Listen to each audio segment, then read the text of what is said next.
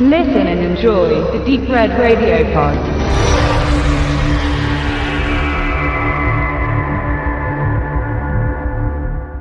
Silent Night, leise rieselt das Blut von 2012 ist ein Film, den Steven C. Miller gemacht hat. Der hat nur ein paar kleine Horrorfilme vorher abgeliefert. Vielleicht am ehesten noch bekannt der Aggression Scale von 2012 oder Scream of Benji 2011. Ähm, die Hauptdarsteller sind unser aller Malcolm McDowell und Jamie King, die immerhin auch schon eine ordentliche Horrorkarriere hingelegt hat. Äh, zum Beispiel in Filmen wie My Bloody Valentine 3D mitgewirkte oder in Muttertag, dem Remake, aber auch in größeren Produktionen wie Sin City 1 und 2.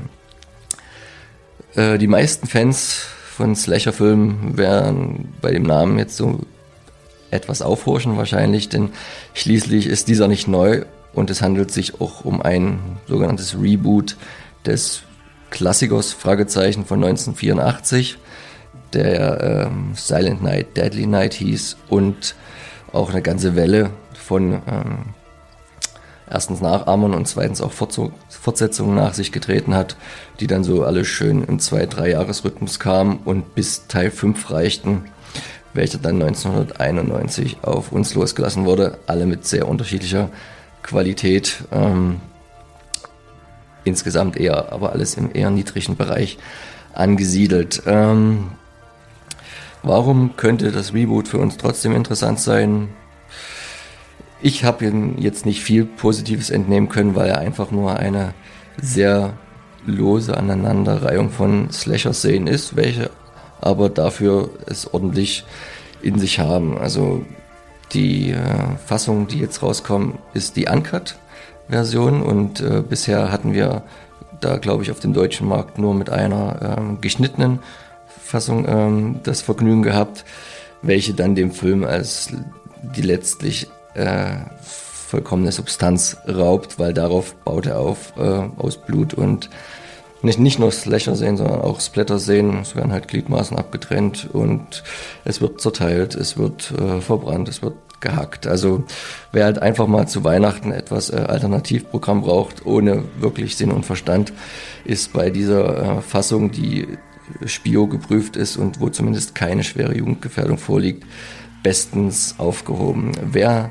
ähm, sich etwas mehr ähm, belesen will, dem sei mal von Lukas Förster seine Abhandlung über die ganze Silent Night ähm, Reihe empfohlen, so lose die auch äh, zusammengehört. Diese findet ihr auf www.critic.de.